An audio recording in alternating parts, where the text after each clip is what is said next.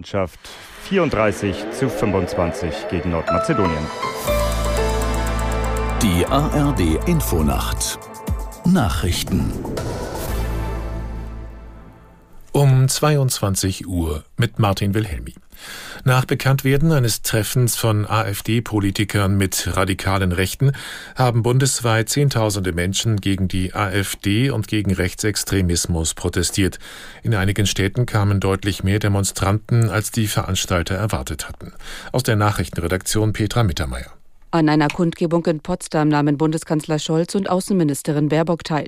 Die Grünen-Politikerin betonte, wie wichtig es sei, für Demokratie einzustehen und sich gegen alten und neuen Faschismus zu wenden.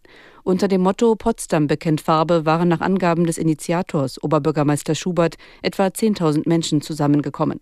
Am Brandenburger Tor in Berlin versammelten sich laut Polizei 25.000 Menschen. Und auch in Kiel, Augsburg und Saarbrücken fanden Demonstrationen gegen rechts statt.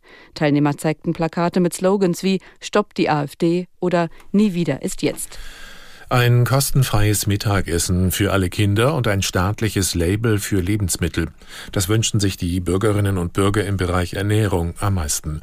Die beiden Vorschläge gehören zu insgesamt neun Empfehlungen, die der vom Bundestag eingesetzte Bürgerrat erarbeitet hat. Seit September hatten die 160 Teilnehmerinnen und Teilnehmer über das Thema Ernährung im Wandel diskutiert. Frederik X. ist der neue König von Dänemark. Seine Mutter Margrethe II. hat am Nachmittag ihre Abdankungsurkunde unterschrieben. Die 83-Jährige saß 52 Jahre auf dem Thron. Es ist das erste Mal seit fast 900 Jahren, dass ein dänischer Monarch freiwillig den Thron räumt. Der dänische König hat vor allem repräsentative Aufgaben. In der Fußball-Bundesliga hat Werder Bremen unentschieden gespielt. Die Partie in Bochum endete 1 zu 1. Aus der NDR Sportredaktion Florian Neuhaus. Damit ist die Hinrunde für Werder Bremen heute mit gemischten Gefühlen zu Ende gegangen. Das 1:1 im Auswärtsspiel beim VfL Bochum war glücklich. Der Ausgleich durch den Distanzschuss von Niklas Stark fiel in der dritten Minute der Nachspielzeit.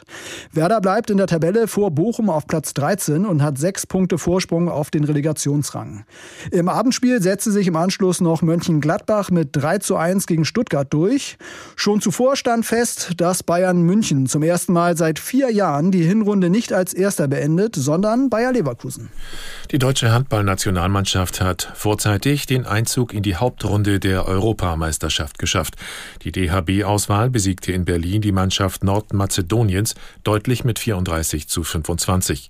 Zum Abschluss der Vorrunde wartet am Dienstag das Duell um den Gruppensieg gegen Rekordmeister Frankreich. Das waren die Nachrichten.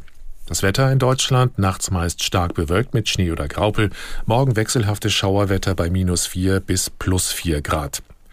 Die Zeit, es ist 22.03 Uhr.